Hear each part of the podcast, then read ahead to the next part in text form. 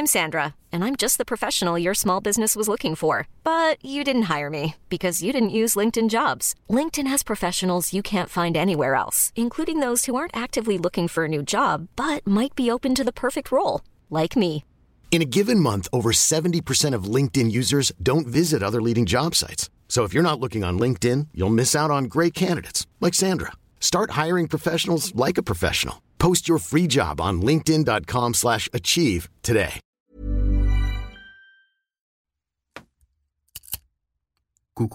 Durant l'année 1974, plusieurs étudiantes disparaissent mystérieusement au sein même de leur campus universitaire. Rapidement, les enquêteurs sont débordés. À ces disparitions s'ajoutent des attaques. Des jeunes femmes sont découvertes le crâne fracassé dans leur lit. Et puis, des ossements de disparus sont découverts dans les montagnes.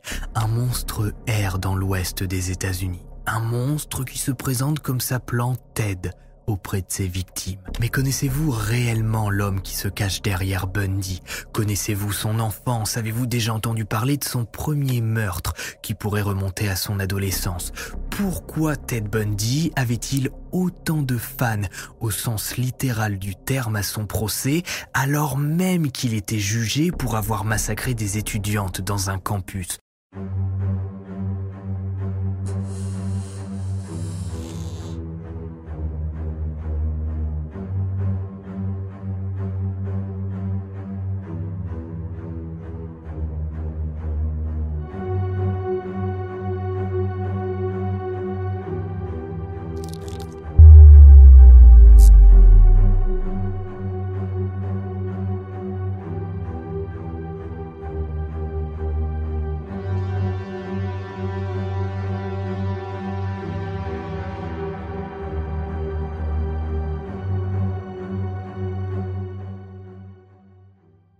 Salut tout de Max Guys, on se retrouve pour une nouvelle histoire à la fois vraie et flippante dans laquelle on va parler tueur en série et plus précisément de Ted Bundy.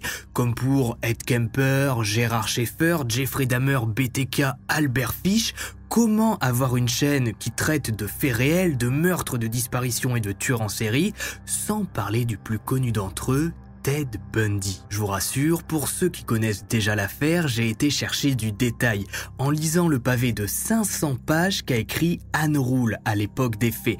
Et Anne Rule, qui nomme son livre Un tueur si proche, c'est pas n'importe qui, puisqu'à la base, c'est une auteure qui écrit, voilà, sur les meurtres qui se passent autour d'elle. Le problème, c'est qu'à l'époque, Anne Rule, eh bien, elle a écrit sur les meurtres de Ted Bundy, alors même qu'il était son ami et que de temps en temps, elle mangeait avec lui. Même travaillé mais dans la même association que le tueur en série. Donc elle le connaît plutôt bien. Et en lisant son enquête qu'elle a écrite à l'époque des faits et avec l'aide de ses contacts dans la police, je me suis rendu compte que lorsque Ted Bundy nous était présenté à nous, le grand public, eh ben il y avait pas mal de petits détails qui passaient à la trappe.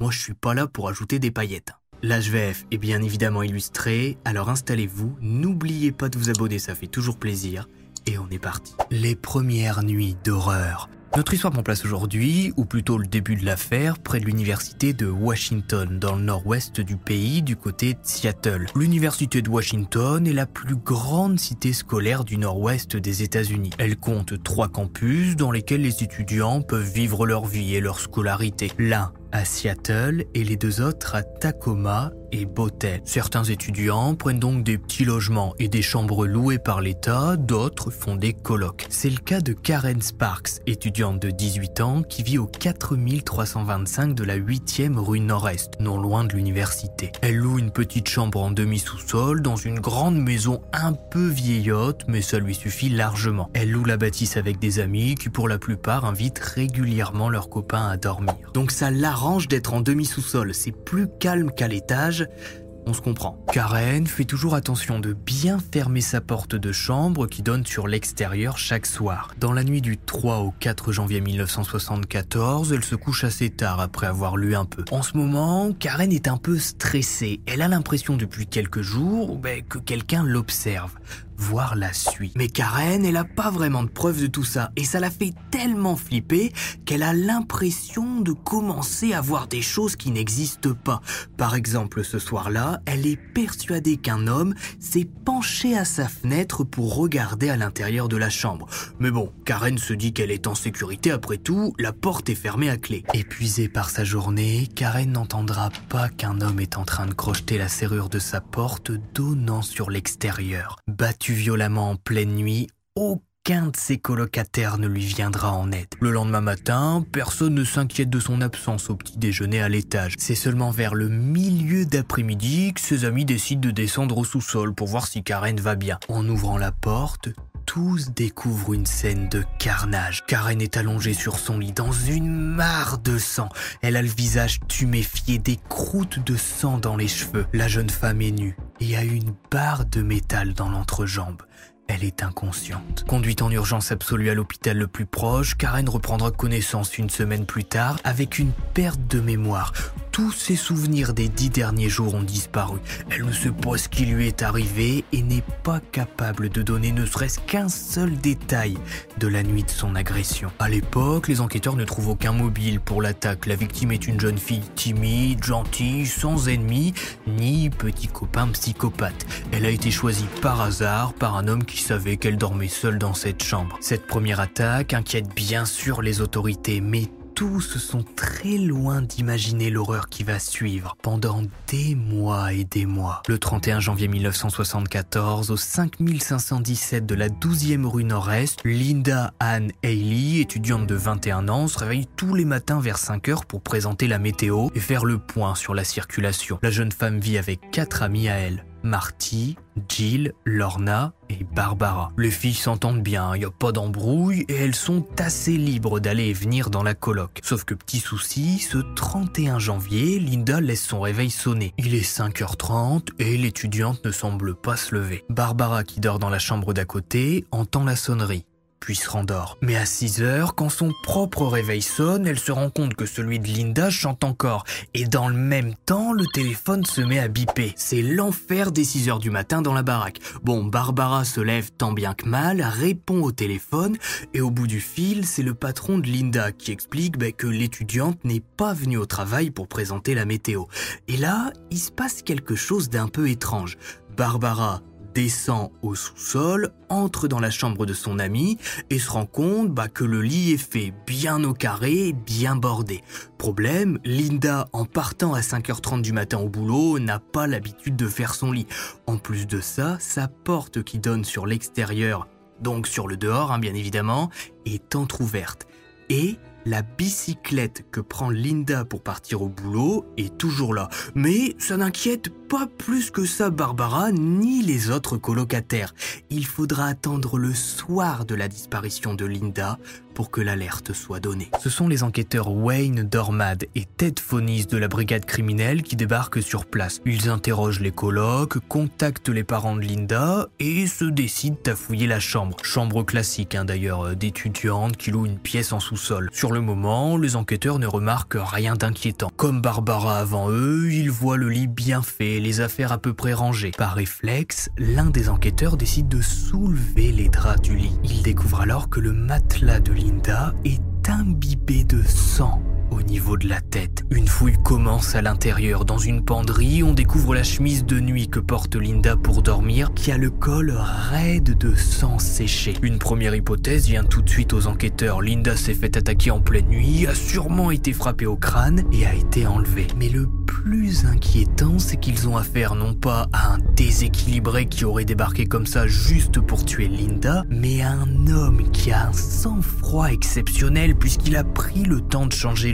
d'enlever les vêtements de Linda et de repartir tranquillement avec elle pour lui faire on ne sait quoi. L'alerte générale est donnée, des agents équipés de chiens ratissent chaque mètre de terrain aux alentours. Les voisins sont interrogés, le propriétaire de la maison louée explique que ce n'est pas un ancien colocataire bah, qui a pu faire le coup car il change systématiquement les serrures de porte à chaque fois que de nouveaux locataires s'installent en début d'année scolaire, même si ça sert pas à grand chose puisque les filles vont déclarer qu'elles laissent en permanence un double clés dans la boîte aux lettres au cas où elles oubliaient leurs propres clés en partant. À l'extérieur de la chambre, Linda semble s'être volatilisée. Aucune tache de sang, pas un cheveu ni un poil ne sera retrouvé. Alors, soit le tueur est extrêmement habile, voire expérimenté, soit c'est un homme chanceux qui un jour ou l'autre fera une erreur. La nuit de l'enlèvement de Linda, personne n'a remarqué cet homme en train de placer un corps à l'arrière de sa coccinelle couleur bronze. Personne n'a vu le véhicule se diriger vers les montagnes en dehors de la ville. Personne n'a vu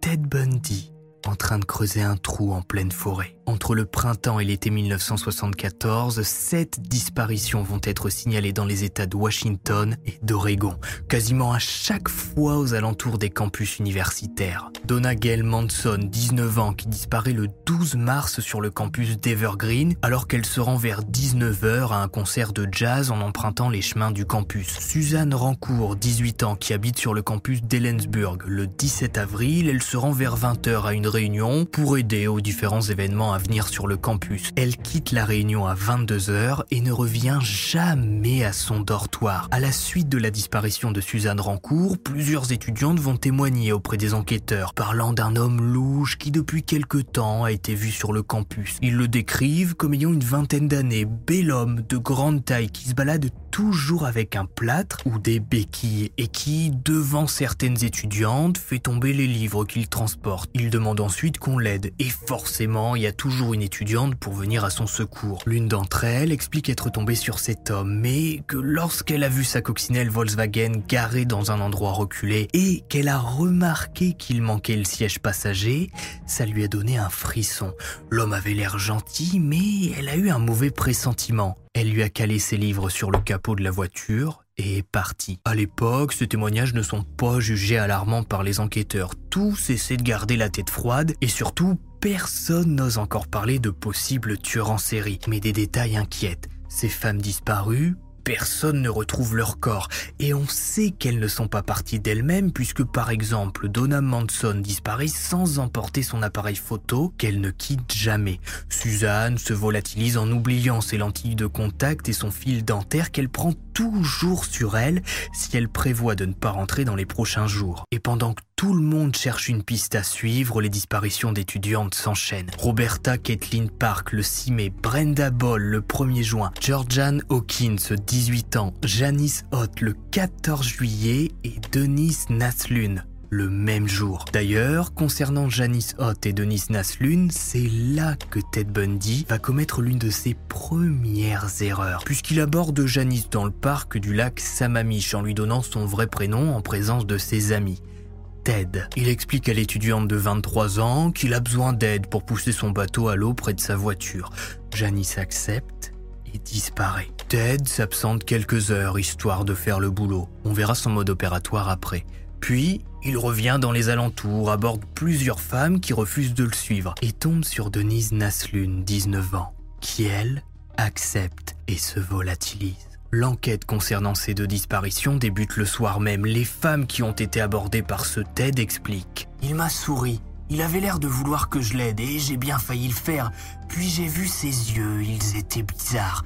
Ils m'ont fait froid dans le dos. Son plâtre était tout blanc, très propre, comme s'il venait d'être posé. À l'aide des différents témoignages, un portrait robot est réalisé. L'enquête Ted débute alors. Le tueur en série qui erre sur le campus sévit à une vitesse folle et personne n'arrive à identifier celui que tout le monde décrit comme un homme blessé, propriétaire d'une coccinelle couleur bronze. Pourtant à cette époque, Ted Bundy a cédé à sa folie meurtrière. Ses pulsions ont pris le dessus et son mode opératoire est maintenant rodé. Durant les quatre prochaines années dont on parlera, il va terroriser les étudiantes américaines, allant même jusqu'à attaquer une résidence universitaire tout entière en pleine nuit. Mais là, je vais un peu vite. Qui est vraiment Ted Bundy? A-t-il montré des signes inquiétants pendant son enfance, comme beaucoup de tueurs en série? Quel était son rapport aux femmes pendant son adolescence Qu'est-ce qui a bien pu faire de lui le Ted Bundy que l'on connaît aujourd'hui? La naissance d'un monstre. Ted Bundy, de son vrai nom Theodore Robert Cowell, naît le 24 novembre 1946. Sa mère Louise Cowell a 22 ans à ce moment-là. C'est une honnête fille élevée au sein d'une famille profondément religieuse du nord-ouest de Philadelphie. Et dès le début, il y a un souci puisque Ted Bundy n'est pas désiré par sa mère. Louise est tombée enceinte d'un homme qu'elle présente comme un marin à ses parents et qui l'a quitté pour repartir en mission. À l'époque, l'avortement est tristement illégal et il est en plus de ça pratiqué dans des conditions déplorables. Dans des arrière-boutiques de magasins, Louise, sous la pression familiale, va décider de garder le bébé. Et puis ça fait 22 ans qu'on lui enseigne qu'un bébé c'est une chance, un don de Dieu et tout le blabla. La jeune femme est envoyée par ses parents dans ce qu'on appelle dans les années 40 une clinique pour filles-mères, un établissement dans lequel on prend en charge les mères seules pour que l'accouchement se passe bien. Mais surtout pour éviter de faire parler le voisinage et que la famille Cowell ne soit pas la risée du quartier lorsque quelqu'un va se rendre compte que la fille s'est faite engrosser par un homme qui l'a abandonnée. Ça peut paraître violent dit comme ça, mais on est en 1946. À l'époque, avoir une fille qui tombe enceinte après avoir passé la nuit avec un homme qui par la suite l'a abandonnée, on est à ce moment-là à la limite de la prendre pour une prostituée dans l'Amérique puritaine des années 40. Bref, Ted vient au monde et une fois de plus, pour éviter toute vague, toute moquerie, eh bien les parents de Louise, Samuel et Eleanor, vont lui demander de se faire passer pour la sœur de l'enfant qui, vous l'aurez compris, n'est pas vraiment accepté dans la famille. C'est un enfant bâtard, né hors mariage et abandonné par son père. Même si le bébé Ted n'est pas accepté chez les Coel, bon, en grandissant, ça reste un enfant et les parents de Louise vont bien finir par l'accepter. Jouer avec lui, devenir des grands-parents gaga, même si Ted pense que ses grands-parents sont ses véritables parents et il appelle sa mère par son prénom. Louise. Mais Samuel Cowell, le grand-père de Ted, est un homme avec une double facette. Un jour, il peut se montrer très gentil, jouer avec Ted, lui faire découvrir le monde qui l'entoure. Puis d'un coup, il se met à disjoncter et à hurler sur Ted pour diverses raisons ridicules. Un jouet mal rangé, une chaise tirée qui a fait trop de bruit sur le parquet, une porte mal fermée. C'est vers l'âge de 5 ans que le premier incident se produit. Les Cowell se rendent compte que des couteaux de cuisine disparaissent depuis plusieurs semaines. Et un couteau, ça se perd pas comme ça. Tu peux perdre une cuillère en l'oubliant dans ton pot de yaourt au moment où tu le fous à la poubelle, mais un couteau, faut le faire. Eh bien, Ted va être surpris un jour sous son lit, suivi discrètement par Louise en train de cacher un énième couteau. Mais alors pourquoi faire? L'enfant de 50 ne s'explique pas. À ce moment-là, les relations sont tendues avec son grand-père. Est-ce que dès l'âge de 5 ans, l'idée de se débarrasser de l'homme qui lui hurle dessus à longueur de journée a pu traverser l'esprit de Ted?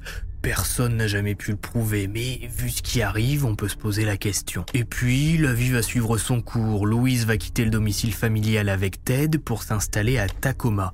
État de Washington. Louise va rejoindre les rangs de l'église méthodiste et y rencontrer Johnny Culpeper Bundy, un petit cuisinier bien mignon avec qui elle se marie le 19 mai 1951. C'est le moment pour Ted d'avoir un beau-père et de prendre enfin le nom d'un homme avec lequel sa mère est mariée. Ted Cowell devient Ted Bundy.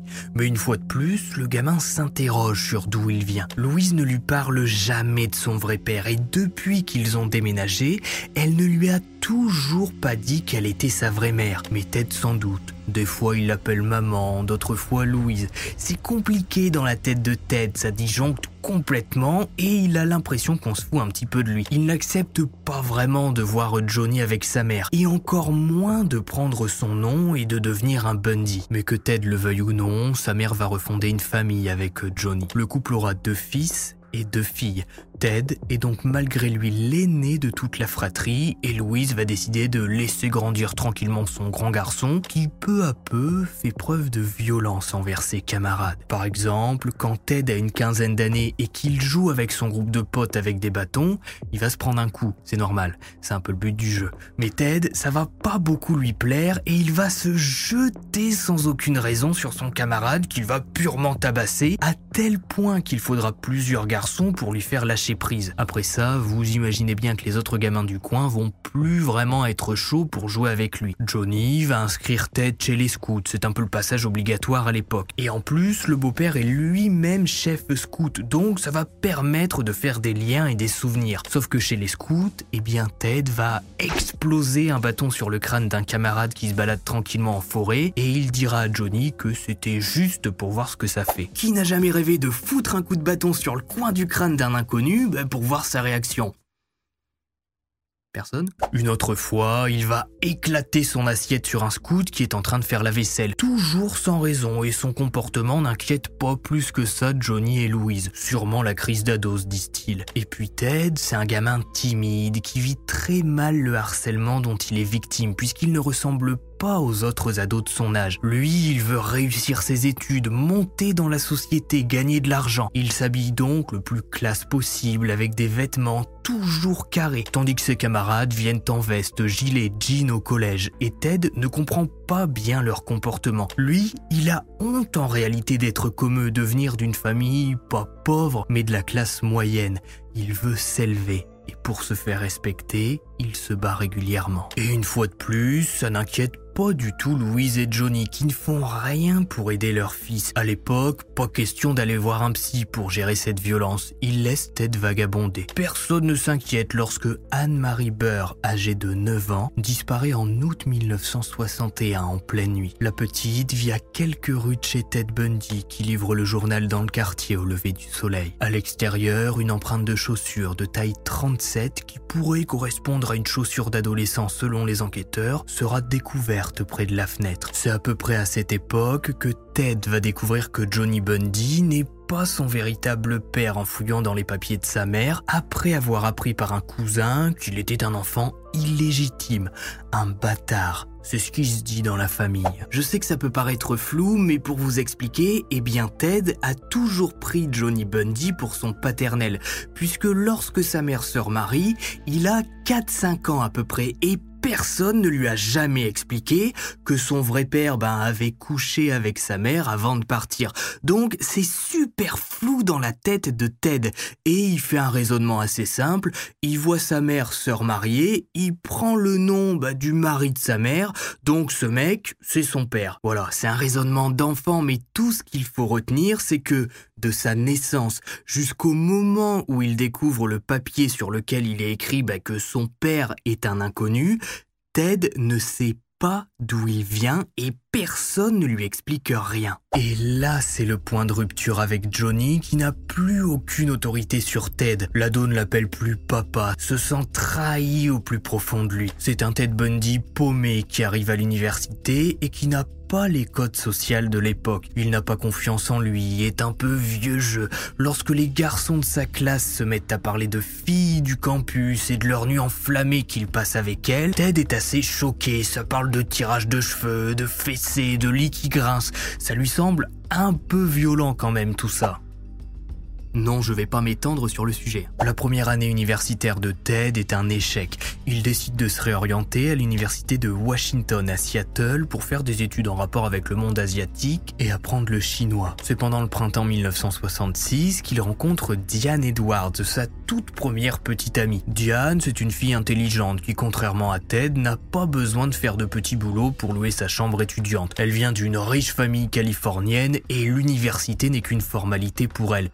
D'avoir un beau diplôme et pouvoir, comme ses parents, trouver un travail prestigieux grâce au réseau pro de la famille. Mais Ted à l'époque, quand il a 20 ans, c'est un beau brun qui a de bonnes notes et qui a le courage d'être serveur, cireur de chaussures, magasinier pour payer ses études et sa chambre. Diane, ça lui plaît et elle accepte de sortir avec lui. Mais on va se parler franchement, Diane, elle n'est pas amoureuse de Ted, elle veut juste qu'il soit son ami intime le temps de l'université, histoire de s'amuser un peu.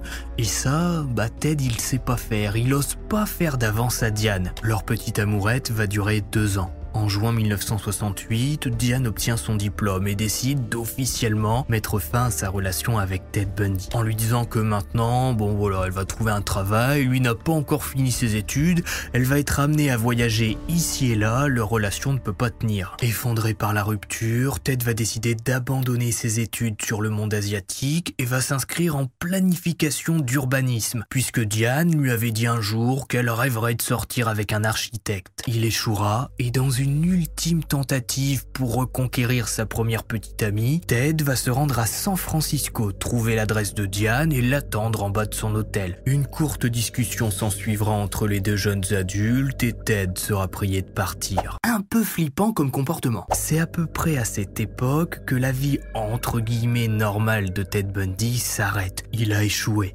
Diane représentait l'idéal féminin pour lui. C'était une jolie femme qui venait de la bourgeoisie américaine ce style de vie qu'il convoite tant. Et il le dira lui-même plus tard, cette relation a eu un impact sur la suite de sa vie. Alors attention, hein, je dis pas que parce qu'il s'est fait larguer, il est devenu le Ted Bundy que l'on connaît aujourd'hui. C'est juste que cet échec va contribuer à sa haine des étudiantes. La suite est assez plan-plan jusqu'au début de ses crimes. Ted s'engage dans l'équipe d'Arthur Fletcher, un conseiller municipal qui veut devenir gouverneur mais qui perdra l'élection. Il prend ensuite une chambre à Seattle pendant l'été 1969 au domicile d'Ernest et Frieda Roger, qui l'apprécient beaucoup et le décrivent comme un jeune homme adorable. C'est à cette époque que Ted Bundy rencontre Elizabeth Kloepfer, qui sera sa femme pour les prochaines années. Elizabeth, c'est une maman célibataire qui a une petite petite fille. Meg. Une fois de plus, elle représente l'idéal de Ted. Elle vient d'une famille aisée, ses parents sont médecins, ses grands frères font eux aussi de la médecine. Ils sont en haut de la société américaine et pour se faire bien voir d'Elizabeth, Ted lui ment. Il explique qu'il fait de grandes études de droit, qu'il écrit même des livres. En ce moment, c'est sur la guerre du Vietnam. Et Elizabeth aveuglée par Ted et l'amour qu'elle lui porte, ne va pas réussir à faire tomber le masque et découvrir le vrai Ted Bundy. C'est à cette époque que le futur tueur en série commence à dériver et ça va aller de plus en plus loin. Au début, il sort dehors le soir pour errer dans les quartiers voisins, ressentir la nuit et avoir la sensation d'être un prédateur qui cherche une proie. Puis, au fil des sorties, il remarque qu'à une certaine heure, les femmes se pour se mettre au lit. Ted passe à l'arrière des maisons, là où personne ne pense à fermer ses rideaux, et observe les étudiantes du voisinage qui se déshabillent. Et puis, la relation entre Ted et Elisabeth va un petit peu vaciller quand la jeune femme va se rendre compte que celui qu'elle présente à tout le monde comme son futur mari, eh bien, cache un pied de biche sous un radiateur de la maison et qu'elle retrouve dans ses jeans des gants chirurgicaux. À force de lui poser des questions sur tout ça, Ted va menacer Elisabeth de lui briser son putain de cou. Mais à chaque fois que ça va mal, Ted réussit toujours à remonter la pente et il se sent tellement en confiance avec Elisabeth qu'il va carrément lui avouer qu'en fait il n'a pas du tout de diplôme de droit. Elisabeth va donc lui prêter un peu d'argent pour qu'il retourne à l'université. En 1972, il obtient son diplôme de psychologie, travaille dans un hôpital psychiatrique, mais est poussé à la porte parce que quand Ted reçoit des patientes qui lui plaisent, il trouve leur adresse, appelle chez elles, les suit et se pointe à leur fenêtre. Mais là c'est un peu long et j'ai eu l'impression en lisant l'enquête d'Anne d'Anne Rule que Ted se retient au maximum pour ne pas répondre à ses pulsions jusqu'à l'année 1974, date à laquelle Ted Bundy se laisse complètement aller et se met à attaquer des étudiantes. Retour en 1974. L'ère Ted Bundy. Et si je vous disais que dès le début de ces attaques, eh bien Ted Bundy aurait pu être arrêté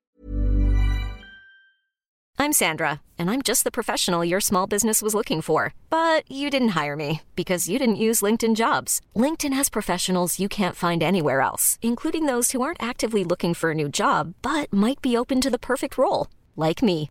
In a given month, over 70% of LinkedIn users don't visit other leading job sites. So if you're not looking on LinkedIn, you'll miss out on great candidates like Sandra. Start hiring professionals like a professional. Post your free job on linkedin.com/achieve today.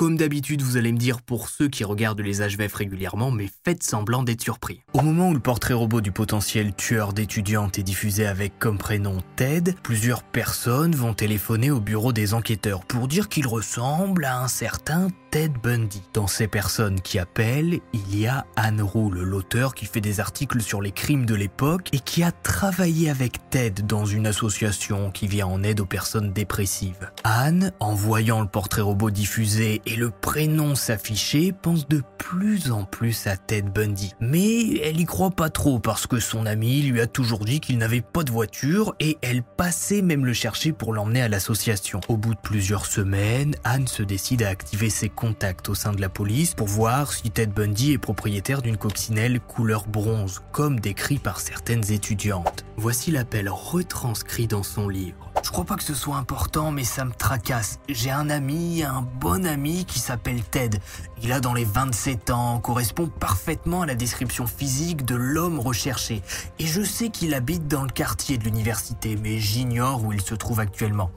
Écoutez, pense même pas qu'il ait une voiture parce que je l'en ai toujours dans la mienne et je veux pas non plus avoir l'air de le dénoncer ou quoi que ce soit. Je voudrais juste savoir s'il a une voiture.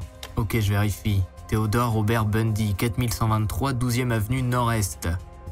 Ainsi, hein, je vois qu'il a une coccinelle Volkswagen de 1968, couleur bronze. Dès l'été 1974, la photo de Ted Bundy est placée dans le dossier des enquêteurs et pourtant personne ne va prendre la peine de montrer son visage aux différents témoins qui ont vu ce Ted partir avec les étudiants disparus. Et pour une raison, bonne ou pas, c'est que 2400 autres TED ont été signalés par leurs proches dans les alentours. Les enquêteurs sont débordés et les crimes vont continuer, cette fois-ci en Utah, à Salt Lake City. Et pourquoi Ted change d'état et quitte Washington? Eh bien, la raison officielle, c'est parce qu'il s'inscrit à l'université de Salt Lake City pour continuer ses études de droit. La seconde, c'est que Ted Bundy, pendant ses petits boulots, eh bien, a été chargé de classer pour la police des rapports concernant des récidivistes. Et en classant ces rapports, le tueur a bien évidemment jeté un coup d'œil à l'intérieur et il s'est rendu compte de plusieurs choses. Ceux qui s'étaient fait prendre sont toujours restés au même endroit.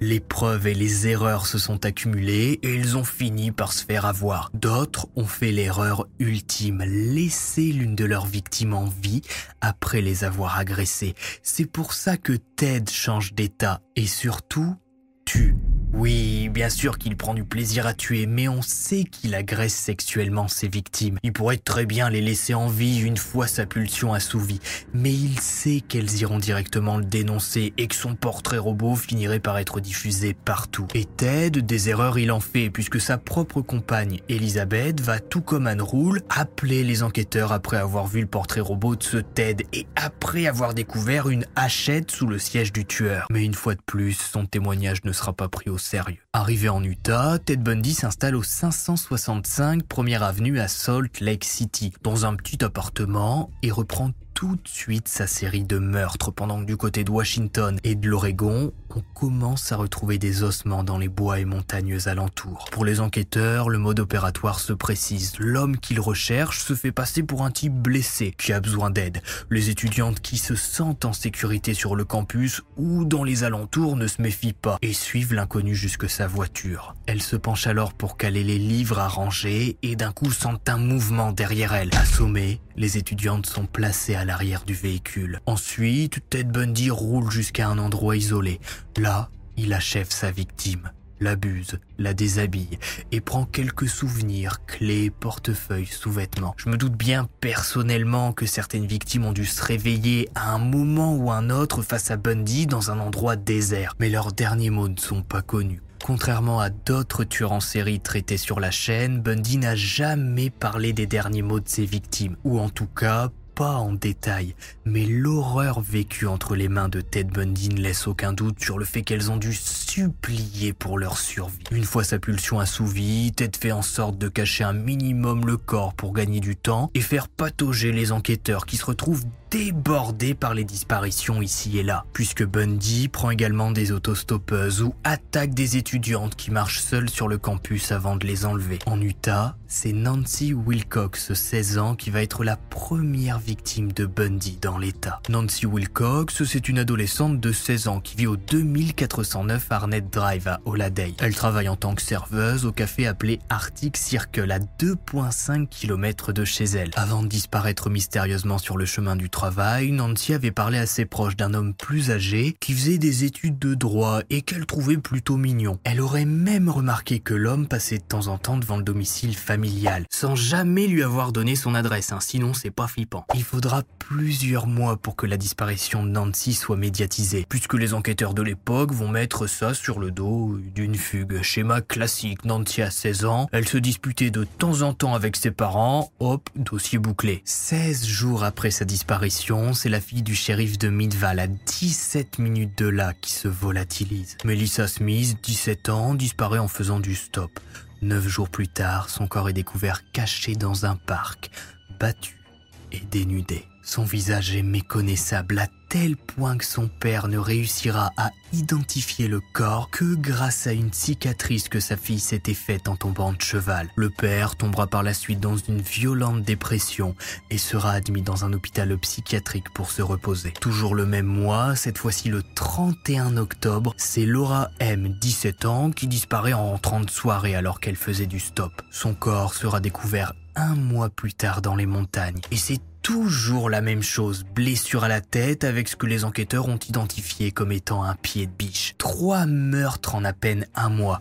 Les autorités s'inquiètent et tentent de garder la solution sous contrôle. Mais Ted Bundy est enragé depuis que son portrait robot a été diffusé dans l'état de Washington. Malgré tout, il tente de nouvelles choses, de nouveaux frissons. Bah écoutez, la vie de tueur en série, c'est monotone, c'est toujours la même chose, autant tenter de nouveaux trucs. Le vendredi 8 novembre 1974, il fait mauvais temps sur la région de Salt Lake City. Il y a du brouillard et pas grand monde dehors. Carole Daronche, 18 ans, a pourtant besoin d'aller faire quelques courses au centre commercial de Murray. Il n'y a plus rien dans le frigo et sa mère lui a demandé d'y aller. Aux alentours de 18h30, elle se gare sur le parking du centre commercial, fait quelques courses et se rend à la bibliothèque du complexe pour bouquiner un peu et voir les nouvelles sorties. En soi, rien de bien dangereux. Qu'est-ce qui pourrait bien lui arriver au beau milieu de cette bibliothèque? Elle va quand même pas tomber sur le tueur en série le plus recherché du moment. On n'est pas dans un film. Bonsoir madame, excusez-moi. Vous êtes garé sur le parking près du magasin de vêtements, non? Euh, oui, pourquoi? Eh bien, on vient de nous signaler que quelqu'un a essayé de forcer la portière de votre voiture.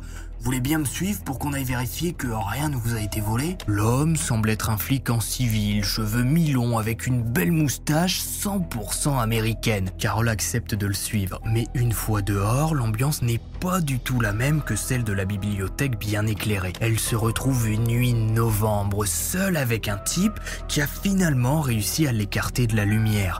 Carole lui demande sa plaque. Je suis l'agent Rosland de la police de Murray.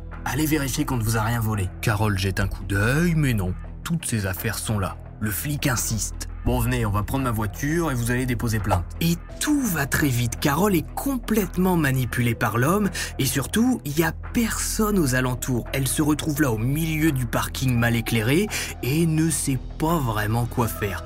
Donc, elle décide de grimper à l'intérieur de la coccinelle. Après plusieurs minutes de route, la voiture s'arrête sur le bord d'une allée déserte. D'un coup, tout va très vite. L'homme se jette sur Carole et tente de lui mettre les menottes. Mais la jeune femme a eu le temps de se préparer. Elle se doutait bien que quelque chose n'allait pas. Carole réussit à se débarrasser des menottes en faisant en sorte que les deux se referment sur un même poignet. Pris au dépourvu, celui que vous avez bien sûr identifié comme étant Ted Bundy sort son arme et se met à hurler sur Carole. Putain, arrête de bouger ou je te tue Carole saisit la poignée de la portière, l'ouvre d'un coup et se jette en dehors de la voiture. Tout va très vite, le moindre geste, la moindre erreur peut lui être fatale. Carole se retourne et voit que l'homme est sorti de la voiture, pied de biche en main toute sa vie, elle se souviendra de ce regard.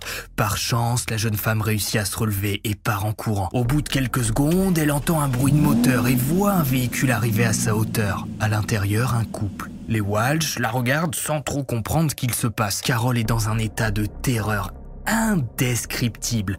Elle tremble, elle pleure, des menottes sont accrochées à ses poignets. Elle explique qu'un homme a tenté de la tuer avec un pied de biche, qu'elle a été séquestrée. Conduite au poste de police le plus proche, Carole parle en détail de son calvaire et décrit son ravisseur et son véhicule, une coccinelle de couleur bronze. Sur les vêtements de Carole, les enquêteurs qui l'interrogent retrouvent du sang. Sang qui, alléluia, est prélevé.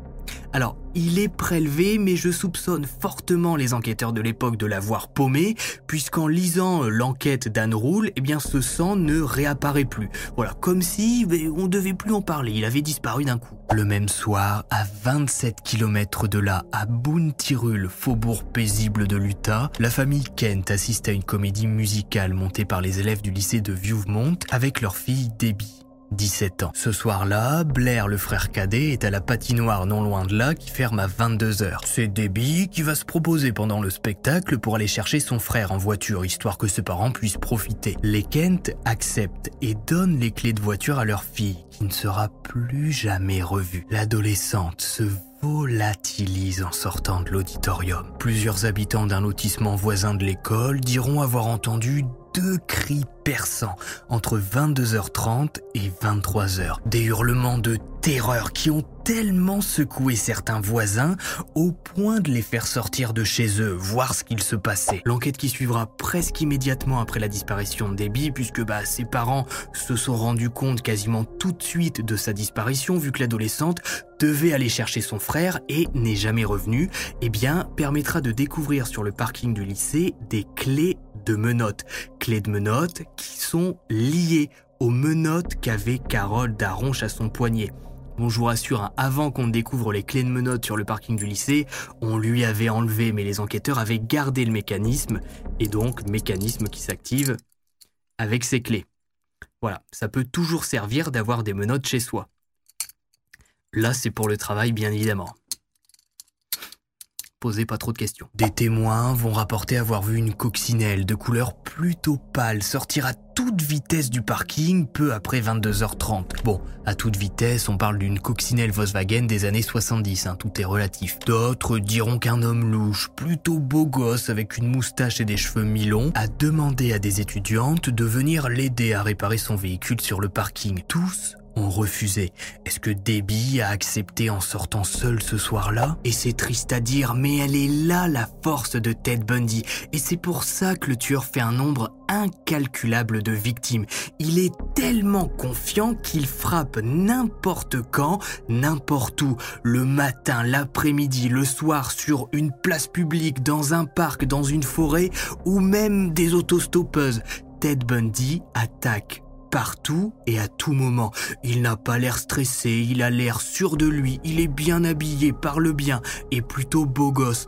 Pourquoi les étudiantes se méfieraient de lui? On a tous l'image du tueur en série qui chasse en pleine nuit, dans le froid et les ténèbres, qui suit sa victime, qui rentre seule chez elle après une dure journée de travail et qui a le malheur d'emprunter une petite ruelle déserte. Ted ne suivait pas du tout ce schéma. Regardez par exemple Karine Campbell, jeune infirmière de 23 ans qui, le 12 janvier 1975, est dans le Colorado. Manque de peau, bah Bundy est dans le coin. La jeune femme est avec son fiancé et ses deux enfants dans un hôtel. Alors qu'ils sont dans le salon de l'hôtel, Karine remarque qu'elle a oublié de prendre un peu de lecture et décide de remonter dans sa chambre. Sans sortir de l'hôtel, elle ne reviendra jamais de son petit aller-retour. Au milieu de la nuit, son fiancé préviendra les autorités pour demander de l'aide. Rien ne sera trouvé dans l'hôtel et le mari est resté avec ses enfants toute la soirée. Il faudra un mois pour découvrir son corps, nu, figé dans la neige, violemment frappé à la tête. Les enquêteurs pensent que Karine a suivi d'elle-même son ravisseur. L'homme lui a sûrement demandé de l'aide et en tant qu'infirmière, elle n'a pas hésité. En réalité, Ted Bundy était à ce moment-là en dehors du bâtiment, près du parking, en train de faire joujou avec ses béquilles. Karine l'a vu depuis le balcon de l'hôtel et lui a demandé s'il avait besoin d'aide. Ted a accepté et a mis son mode opératoire en route. Il a demandé à Karine de l'aider à transporter ses bottes de ski jusque sa voiture, lui a mis un coup à l'arrière du crâne et l'a placé dans son véhicule avant de s'enfuir. En une dizaine de minutes, Karine est passée de jeune infirmière en vacances avec son fiancé et ses deux enfants à victime d'un tueur en série maintenant jeté sans vie dans la neige du Colorado. Et la liste s'allonge. Julie Cunningham, monitrice de 26 ans qui disparaît en rentrant d'un bar. Denise Oliverson qui le 6 avril enfourche son vélo après une dispute conjugale pour se rendre chez ses parents. Suzanne Curtis, ado de 15 ans, originaire de Bountiful, qui vient assister à une conférence le 27 juin. Pour ça, elle a parcouru 87 km à vélo. Elle disparaît le jour de son arrivée à l'université, en début de soirée, alors qu'elle retourne à son dortoir pour se brosser les dents. Non mais là par contre c'est abusé, se taper 87 km de vélo pour assister à une conférence et une fois arrivé sur place tomber sur ce cinglé de Ted Bundy, faut vraiment pas avoir de chance. Dans le même temps, l'enquête sur ces disparitions avance. Des crânes sont découverts dans les alentours de Taylor Mountain. De grandes opérations de recherche sont menées. Les restes de Brenda Ball, Suzanne Rancourt, Roberta Parks, Linda Ann Haley sont découverts. Les enquêteurs américains découvrent ce qui semble être le cimetière du tueur en série qui sévit à cette époque. Peu à peu, l'histoire de Ted Bundy s'écrit. Mais Ted devient de plus en plus de lui. Il ne prend pas en compte que les flics et enquêteurs autour de lui ben, sont sur les nerfs et guettent le moindre signe suspect. Il est tellement persuadé d'être intouchable et de ne laisser aucune trace que le 16 août 1975, il se permet de partir en chasse, en pleine nuit avec son kit de meurtre dans le coffre. Il grille deux stops et finit par se faire arrêter par Bob Hayward qui lui demande son permis de conduire qu'il découvre au nom de Theodore Robert Bundy. Ted Bundy explique alors que oui, ok, il a grillé quelques stops, il était en train de fumer un joint et il a pris peur en voyant qu'il était suivi. Bon, ça arrive. Par précaution, Bob se met à fouiller le véhicule. Il ouvre le coffre et, surprise, le type qu'il vient d'arrêter a tout un armada de cambrioleurs un peu étranges. Cagoule, gants, cordes, menottes, et collants troués. Mais quel cambrioleur se balade avec des menottes et des collants troués Il y a même des vêtements qui semblent déchirés dans le coffre. À ce moment précis, Ted Bundy est bien loin de se douter qu'il s'apprête à plonger dans la spirale judiciaire américaine et que plus jamais il ne pourra y échapper. Mais pour le moment, il est arrêté pour détention d'outils de cambriolage et relâché après avoir payé sa caution. On n'est pas encore à l'heure du procès. Hein qui veut se faire cambrioler? Un homme va prendre la peine de se pencher sur Ted Bundy, l'inspecteur Jerry Thompson, qui le 18 août 1975, deux jours après l'arrestation de Bundy pour détention d'outils de cambriolage, lit les procès-verbaux du week-end. Et le nom Bundy accroche alors son regard. Jerry Thompson a travaillé dans la police de Seattle l'année dernière et il se souvient que plusieurs femmes avaient parlé de lui au moment de la série de disparitions qui a touché le campus. Jerry parcourt alors les lignes du rapport et la connexion se fait. Ted Bundy, coccinelle de couleur claire, menottes, pieds de biche, cagoule, collant, vêtements féminins déchirés dans le coffre. Jerry ressort le dossier de Carole Daronge qui a survécu à l'attaque. Il lit son témoignage d'il y a neuf mois à Salt Lake City et tout concorde. Bundy fait à peu près 1m80, pèse 70 kg, il a les cheveux mi-longs mais plus de moustache. Le 21 août, Ted Bundy est placé en détention provisoire, mais toujours pour l'effet de détention de matériel de cambriolage. Il accepte même que son appartement soit perquisitionné. Les enquêteurs trouvent à l'intérieur une carte touristique des stations de ski du Colorado, sur laquelle l'hôtel Willwood, celui où a disparu Karine Campbell, est entouré. Mais les flics de l'Utah ne le savent pas, et à l'intérieur de l'appartement, Ted n'a gardé aucune trace de ses crimes. Une rumeur dit qu'à l'époque, les enquêteurs ont trouvé des talons de femme dans son armoire, mais aucune photo n'a été prise. Mais alors, si Ted est si malin, interrogeons sa petite amie officielle, Elisabeth Cloepfer, pour voir quel homme il est vraiment. Le 16 septembre, Elisabeth est convoquée à l'unité de police du comté de King. Elle raconte qu'il arrivait à Ted lorsqu'ils vivaient ensemble l'année dernière avant qu'il ne parte faire ses études dans l'Utah, de dormir le jour et de sortir la nuit. Il gardait également un sachet de plâtre dans la maison. Elle avait découvert une hachette dans sa voiture et se souvenait que Ted avait été au parc de Sammamish en juillet, au moment de la disparition de Janice Hott et Denise Naslund. C'est Carole Daron survivante de l'attaque qui va venir porter le coup fatal à Ted Bundy, puisqu'elle l'identifie formellement comme son attaquant le 2 octobre 1975 parmi un groupe d'hommes, alors même que Ted a pris soin de couper ses cheveux et de raser sa moustache. Et les enquêteurs enchaînent, ils convoquent également des personnes qui étaient présentes dans l'auditorium et aux alentours le soir de la disparition de Debbie Kent. Ces gens identifient à leur tour Ted Bundy comme étant sur place. Des étudiantes contactées par les enquêteurs de l'Utah reconnaissent Ted Bundy comme étant l'homme qui avait le bras dans le plâtre ce triste jour de juillet au parc Sammamish. La spirale judiciaire débute pour Ted Bundy et la justice américaine est très loin de se douter que l'homme qu'il s'apprête à mettre derrière les barreaux va leur filer plusieurs fois entre les doigts tel point que le FBI le placera sur sa liste des fugitifs les plus recherchés. Et tous les faits qui suivent méritent à eux seuls une seconde HVF qui sortira dès demain à 18h, donc samedi, et qui sera elle aussi illustrée. Bon, bien évidemment, si vous regardez cette HVF 4 jours ou 3 semaines après sa sortie, c'est déjà disponible en haut à droite ou sur le commentaire épinglé. Si vous avez regardé cette HVF que vous mettez TED en commentaire, n'hésitez pas à me dire si vous avez appris des choses pendant cette HVF. La deuxième partie arrive dès demain et dès qu'elle est disponible, vous la trouverez sur la chaîne YouTube, en haut à droite ou sur le commentaire épinglé.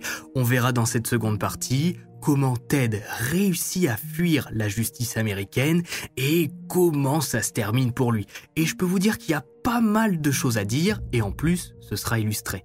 Bref, c'est Max Guys, n'oubliez pas le pouce bleu de vous abonner, de me suivre sur Twitter, Instagram. On se retrouve dès demain et puis bye Acast. Mit navn er Anders Morgenthaler. Over for mig sidder Roald Bergmann. Vi har lavet en ny podcast, der hedder Dopaminklubben. Og Dopaminklubben er en klub, hvor ADHD er fucking sjovt, og hvor det griner. Det behøver ikke at være super alvorligt. Vi er skide trætte af alle de der podcasts, der forklarer mig nederen der. Vi gør grin med vores ADHD. Mulig ADHD. Ja, vi udreder mig, fordi nogen siger, at jeg har det. Jeg ved det ikke rigtigt, det finder vi ud af. Vi har i hvert fald lavet vedmål. Ind og lyt til Dopaminklubben. Hver uge udkommer vi. Der laver vi sjov og spas med at have den her vidunderlige dopaminmangel.